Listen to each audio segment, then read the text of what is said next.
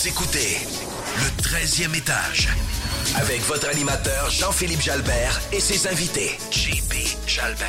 Chaque semaine, chaque semaine, on reçoit des entrepreneurs qui viennent nous parler de leur parcours et échanger sur des sujets qui les concernent.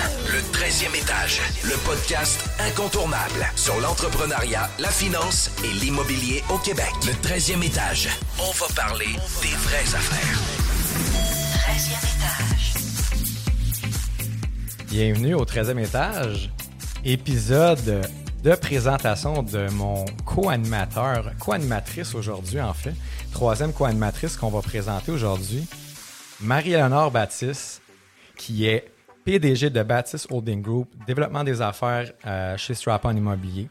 Comment ça va, Marie-Léonore? Ça va très bien, JP. Merci beaucoup de l'invitation. C'est un honneur pour moi aujourd'hui.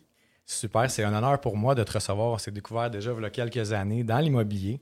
Puis j'avais goût de t'inviter euh, à parler de, de différents sujets. Puis c'est pour ça que tu vas être co-animatrice dans la première saison. Euh, bien excitant. Pour les gens qui ne te connaissent pas, Marie-Léonore, qu'est-ce que tu fais dans la vie? D'où tu viens? C'est quoi ton parcours? Bien, en fait, euh, moi, je suis quelqu'un qui a toujours su qu'il était entrepreneur, mais qui n'avait jamais nécessairement la confiance en moi pour le reconnaître.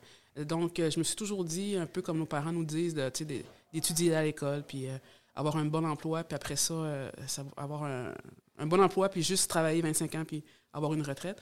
Puis à un moment donné, c'est ce que j'ai fait, mais tu sais, je, je me dépassais jamais.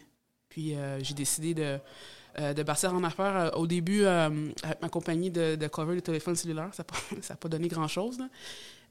mais après ça, j'ai eu le, le déclic. J'ai investi en immobilier. Super. Fait que euh, dans le fond, tu es investisseur immobilier. Oui. Comment ça a commencé, ça?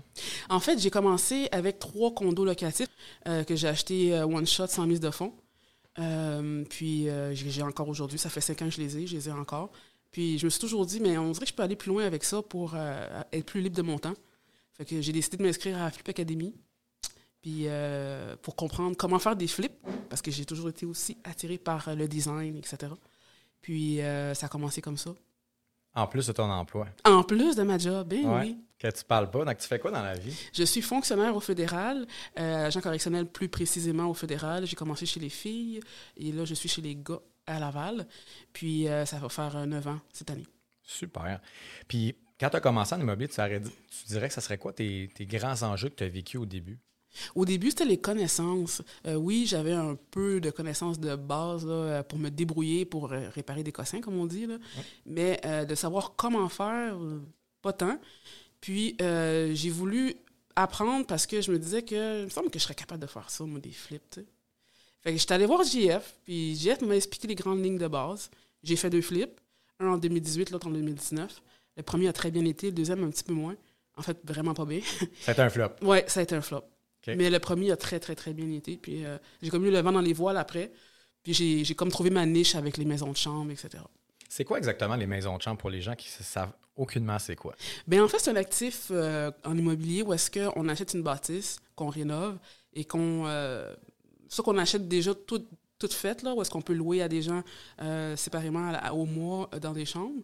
Ou sinon, on optimise un immeuble qu'on convertit en maison de chambre, différentes chambres qu'on loue à différents individus. C'est quoi la clientèle principale dans ces, dans ces investissements-là? Il y a de tout. Il y a de tout. Il y a cer- certainement, présentement, le plus difficile, c'est que les gens sont précaires financièrement, on peut le dire, avec la pandémie. Fait que c'est surtout des gens qui n'ont pas les moyens de se, de se payer un logement à Montréal ou dans les premières couronnes, là, euh, parce que c'est devenu extrêmement cher. Euh, les salaires n'ont pas nécessairement suivi la hausse des loyers. Fait que là, euh, ces gens-là sont comme pris au dépourvu ou est-ce qu'ils doivent se trouver une chambre là, pour, pour vivre. Puis qu'est-ce qui fait que vous vous distinguez de la compétition? Parce qu'il y en a quand même, il y a d'autres gens qui font de la, de la maison de chambre. C'est moins connu un peu, mais Ben, ça fait longtemps que ça existe ici Ouais. au Québec. Il y avait même eu des. Il y a même déjà eu des maisons. euh, maisons de débauche, comme on dit. là. Mais C'était un peu ça aussi, tu sais. C'était Ah ouais. c'était un peu ça. Fait que dans le fond, euh, euh, nous, ce qui nous vraiment ce qui nous différencie des autres, c'est qu'on offre un milieu qui est digne, c'est propre, c'est sécuritaire aussi. Puis c'est ce qui fait que les gens nous rappellent puis, puis ils veulent revenir. C'est vraiment comprends. ça. c'est vraiment cool. Puis, euh, c'est quoi les services que vous offrez, dans le fond, dans les immeubles? Parce que c'est peut-être important d'en parler. Là. C'est Pour des, même des maisons de chambre, souvent, les gens voient des, des- des- chambres avec un lit, c'est tout. Là. Tu peux me parler peut-être du dernier projet que vous avez fait un Oui. peu qui, qui est vraiment, vraiment sharp. Oui, absolument. On a comme un peu raised the standard, comme on dit. Là, on est allé un peu plus loin dans ce projet-là. Où est-ce que c'est un peu plus du co-living que vraiment une maison de chambre typique. Là. C'est, euh, il y a beaucoup d'accessoires, par exemple, dans la cuisine. là. Il y a de tout, il y a tout ce que tu peux avoir dans une cuisine. Euh, il y a un lave-vaisselle. C'est rare les maisons de chambre qu'on voit des lave-vaisselle. Euh, laveuse sécheuse, dernier cri. euh, pas trop de bruit non plus, qui sont silencieuses. Euh, on a des aires communes comme un salon avec l'IPTV, euh, la IPTV qu'ils appellent, là, ils Ouais. se partagent, puis euh, euh, c'est ça. Internet limité. On a un aspirateur pour faire le ménage. Puis ils maintiennent les, les endroits, l'endroit vraiment, vraiment propre. C'est vraiment des chambres, euh, on peut dire quasiment haut de gamme. Ouais, on peut dire ça. C'est pas des, des petites chambres crasseuses là, comme on, on peut, Ah, non, non, on non, peut non, penser. là. Les gens qui nous regardent sont peut-être Ah, ouais, mais là, des maisons de chambre. Enfin, vous créez un milieu de vie quand même qui, pour des gens peut-être qui ont des difficultés plus temporaires ou. euh, Oui, ben en fait, en général, les gens qui cherchent des chambres, ils ont, ils ont des problèmes financiers, oui, mais des fois, ils ont des habitudes sociales peut-être un petit peu plus limitées comparativement à peut-être la, la norme de la population. Fait que c'est plus difficile pour eux euh, de se maintenir dans un 3,5, un 4,5, mettons, d'en prendre soin, etc. Fait qu'une chambre comme ça, qui est tout inclus, ben c'est, le meilleur format pour eux. C'est le meilleur format pour eux. Fait que c'est, ce qu'on offre. C'est vraiment cool. Mm. T'as de quoi être fier. Merci beaucoup, on travaille fort. Parle-moi de tes plus grandes forces, tes plus grands succès dans ta carrière d'investisseur immobilier, investisseuse immobilier. Écoute, carrière, mon Dieu, ça fait juste cinq ans, on dirait que je suis un petit bébé. Mais euh, mon premier flip, là, c'est- on dirait que là, j'ai compris que je pouvais faire de quoi, là. J'ai fait de l'argent dans mon premier flip. C'est rare. Moi, je pense que c'est un peu la chance du débutant aussi, là, puis je l'accepte, c'est correct. Mais euh, de l'avoir fait avec les connaissances que j'avais au départ, ça, c'est, c'est- pour moi, c'est quelque chose. Tu parlais de ton deuxième flip. Parle-moi d'un petit peu comment. Pourquoi ça a été moins bien, ce flip-là? Je pense que tout est arrivé dans ce flip-là. Tout qui pouvait mal arriver est arrivé. Euh, gestion du personnel. J'avais une équipe prédéfinie, genre à mon flip à Saint-Hubert. Puis quand j'ai voulu euh, leur parler de mon flip à Joliette, ils voulaient pas suivre, c'était trop loin, etc. Que là, je me suis comme pris. J'avais déjà signé mes premiers achats, c'était fait. Fait là, j'étais comme, OK, j'avais pas vraiment d'équipe régulière. Fait que je me suis pogné avec des. j'ai- tombé sur des tout croches, comme on dit, là, qui m'ont euh, eu. Puis, euh, plusieurs, en fait. Puis, il y a eu des épisodes de violence sur le. Sur, écoute, il y a, rien qui n'est pas arrivé. Quand j'ai eu quand j'ai pu finalement finir ce flip-là, pour l'afficher, mais la première vague du COVID est arrivée. Ah là Fait là. que j'avais 3-4 mois, parce que j'ai dû payer les intérêts, puis là, c'était comme mort. Puis qu'est-ce que tu as retenu de ce projet-là? Euh, écoute, si je peux passer à travers de ça, je pense qu'il n'y a pas grand-chose qui, est à mon épreuve. Ça, c'est la première chose. Euh, la résilience, euh, la force de caractère, mon Dieu, la force de caractère. La relation avec mon prêteur aussi, c'est c'est un peu... ça aurait pu chier, mais comme on... Désolé. Ça aurait c'est pu... correct. Ah, on, on dit vraies affaires ici. Là. Désolée. mais ça aurait pu, tu sais, ça aurait pu, euh, mais j'ai gardé un lien avec lui. Euh, j'ai été honnête, transparente, puis on a développé des bons liens euh, par la suite. Parle-moi de tes autres euh, succès. Des on est revenu succès? un peu sur, le, sur les, les, les, les- pas échecs, mais le enjeu. Ça qu'on va revenir sur les forces, Ouais. les autres forces. Le, le- no- notre deuxième optimisation de chambre, là, euh, ça aussi. Le, le premier, on a fait beaucoup d'erreurs euh, de débutants. Puis le deuxième, on était prêts, puis ça a été deux à trois fois plus vite. Euh, euh, plus payant aussi. Et euh, je veux dire, il n'y a personne qui nous croyait qu'on aurait pu louer des chambres à 700, puis là, on est rendu à 750. Puis it's still going. C'est incroyable. Ouais. Vraiment cool. Ouais. J'ai goût de te demander, c'est quoi ta plus grande qualité, Marie-Léonore? La plus grande qualité. En affaires ou en général? Les deux. Je suis loyal. Je suis très loyal. Trop, je pense aussi des fois. En affaires, c'est pas bon d'être trop, c'est ce que j'ai compris.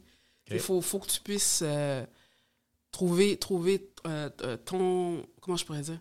faut que tu trouves tes intérêts à toi, puis c'est tout là, qui est important.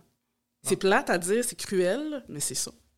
Ah, c'est comme en avion, tu sais, quand Ouais. ils disent euh, mets ton masque en premier avant de mettre celui d'à côté. Tu sais, des fois, c'est ça. Des fois, on veut faire plaisir à tout le monde, mais c'est peut-être pas la meilleure stratégie. C'est important de, de garder, en fait, un équilibre entre, Ouais, c'est ça. ça. Super cool. C'est quoi tes passions? J'adore l'entraînement physique. Quel, Depuis, euh, quel genre? Parce que je- je- moi, je sais qu'est-ce que tu fais, mais je veux que tu le dises. Je faisais, j'en fais plus. OK. Je faisais du powerlifting.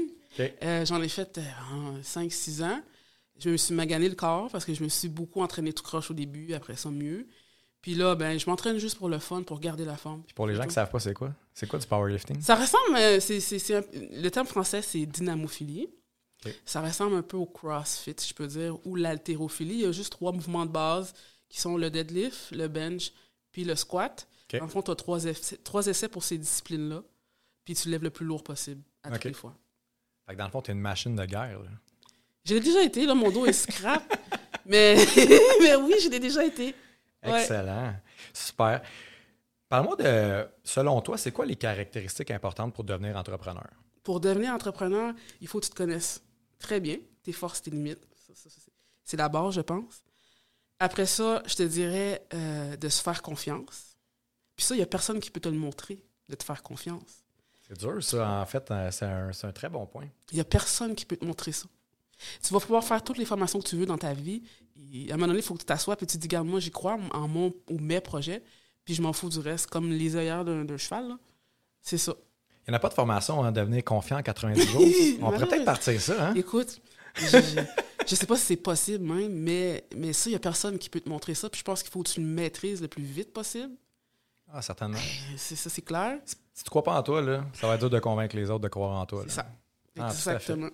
Ça serait quoi les conseils que tu donnerais, euh, peut-être là, parler d'un peu qu'est-ce que ça prend, c'est quoi les conseils que tu donnerais à des jeunes entrepreneurs, par exemple des gens qui veulent commencer en immobilier ou leur propre business, ça serait quoi les, les conseils que tu donnerais à, à quelqu'un? Euh, prenez le temps euh, de d'écrire euh, chez vous sur un morceau de papier ou sur un vision board vos objectifs à court, moyen puis long terme, puis les revoir, pas tous les jours, là, mais genre régulièrement. Régulièrement, c'est vraiment important pour, parce qu'on est humain, on évolue là-dedans, mais aussi de s'assurer que, que toutes les, les décisions que tu prends sont alignées avec ça. Parce que sinon, tu vas te tirer dans le pied. C'est ce que je comprends avec le peu, peu, peu d'expérience que j'ai. là. Puis, euh, ça, c'est crucial. C'est crucial euh, de, de fréquenter des gens que tu voudrais, que tu te vois à leur place à un moment donné dans ta vie. Les fréquenter. Des fois, on pense que ces gens-là ne sont pas côtoyables, ne sont pas approchables, mais plus qu'on le pense. Prendre le temps de leur parler et puis de leur poser des questions sur leur parcours. Tout à fait. Du shadowing, un peu, des fois, de, de- en jasant avec des gens comme ça, souvent on apprend différentes choses, puis des fois c'est plus instructif même que certaines des fois formations, parce que là, Mais tu entends oui. les vraies affaires. Les Ah, mais j'ai fait ça, j'ai fait la. J'ai fait telle erreur, j'aurais pas dû faire ça. C'est super intéressant. Ouais. J'ai goût que tu me parles un petit peu de, de différents sujets que tu veux parler au niveau de, tu sais, en fond, le- la gestion de, de l'argent en pleine expansion, ces choses-là. Comment tu vois ça de ton côté? Comment, comment ça se passe dans ta business actuellement? Et La gestion du cash flow, euh, ça, c'est super important. Euh, J'ai déjà eu les deux stratégies, c'est-à-dire de toujours réinjecter le cash que je fais. C'est bien, mais je, après, j'apprends aussi avec les années que c'est important de se payer en premier pour garder la motivation, pour garder euh, une certaine dignité de soi-même. Tu sais, à un moment donné, euh, c'est bien beau là, de faire de l'argent puis de, vouloir toujours continuer à grandir, mais il faut jouir de cet argent-là un peu aussi. Sinon, il n'y a pas de but, il n'y a pas de why, il n'y a pas de, continuité, il n'y a pas de, de continuité dans tout ça. Fait que moi, moi la manière qu'on le fait, nous, euh, chez Strapon, c'est qu'on qu'on module l'expansion. On, on on veut arriver à 200 portes, mais on ne se dit pas genre 100 portes cette année, 100 portes cette année. Non. On va y aller tranquillement. Le premier 20 portes, une fois qu'il est optimisé, là, on passe au, prochain. On on n'optimise pas 3-4 projets en même temps. Excellent. Tu parlais de Strap-on. Parle-moi un peu de partenariat. Comment ça s'est créé? euh, comment ça s'est développé, cette, cette entreprise-là? Avec euh, Il y a quand même un nom farfelu. C'est malade, j'adore ça. il faut qu'on se demande, ça rappelle. Ah, c'est parfait. Mais dans le fond, ça parle d'une boutade, ça. C'est, Moi puis Mélodie, on faisait un... Mélodie Mainville, d'ailleurs, shout out! Mélodie, c'est, c'est ma collègue euh, en immobilier. Dans le fond, là, c'est pas compliqué. On, on faisait un flip, mon deuxième flip qui allait pas bien. Elle m'a aidé beaucoup dans ce flip-là. Puis, euh, en, arri- en arrivant euh, à parler ensemble, tout ça, là, on se dit, Ah, on devrait se trouver un nom pour notre compagnie de gestion, mais tu sais, quel nom? C'est pas comme pas, comme pas clair, tu sais. Un nom qui va marquer, il va faire la différence. Un strapon. Un strapon, mais oui. Strapon, OK. Mais pourquoi strapon? Ouais, strapon, parce que we own it. Là. We own it, ça. Strapon, parce que si le, hein? Le- Ouais. le- la verge, hein? Strapon, puis we own it. Fait que là, c'est sûr que les gens vont s'en rappeler, immobilier. Fait que ça a été ça, ça, c'est ça, ça a été ça. Puis comment ça s'est créé, ce partenariat avec euh, Mélodie? Oui, en fait, ça a été chez Flip Academy. Euh, Mélo, je pense qu'elle l'a fait en 2017, si je ne m'abuse, ou en 2018, je me Avec souviens. Jeff Tremblay. ouais. Ouais, avec Jeff Tremblay. Puis Jeff l'a comme pogné dans une classe, il a dit Toi, là, faut que tu parles à Marie-Léonore Baptiste, puis il faut, faut que vous fassiez des maisons ensemble. Elle était comme C'est qui elle? Pourquoi on ferait des maisons de chambre? Moi, je veux juste faire des flips. C'est ça qu'elle voulait faire, elle voulait faire des flips. Fait que, elle vient me voir pour m'en parler. On fait un genre de, de- souper avec deux autres personnes de Flip Academy qui étaient aussi intéressées à investir là-dedans. Ça n'a pas cliqué avec les autres, mais moi et Mélo, ça a comme cliqué. On s'en est jasé, on s'en est jasé, comme sans fin. Là, juste, je dirais, c'est avril 2019, genre. Ouais, avril 2019. Puis en juillet 2019, on a acheté notre, notre triplex ensemble. Ce qui est quand même important de mentionner, C'est que vous avez des, des profils vraiment atypiques. Mais là. complètement. J'ai goût que tu me parles de ça. Comment, comment, ça, s'est- comment c'est venu à faire un... Parce que vous êtes deux personnes complètement différentes. Écoute, dans les intérêts, dans, dans- dans- mais comment je pourrais dire, la vision, par exemple, la business, c'est pareil. On- C'est rare qu'on se chamaille là-dessus. Là. Des petits cossins de, de, de, de, day-to-day, comme d'habitude dans, n'importe quelle normal. entreprise. Ah ouais, là. c'est normal. mais, mais dans la vision de la business, jamais on s'accroche. Vraiment cool. Je sais pas comment expliquer ça. Là. Autre que, que ce petit Jeff-là, il y a- un troisième œil.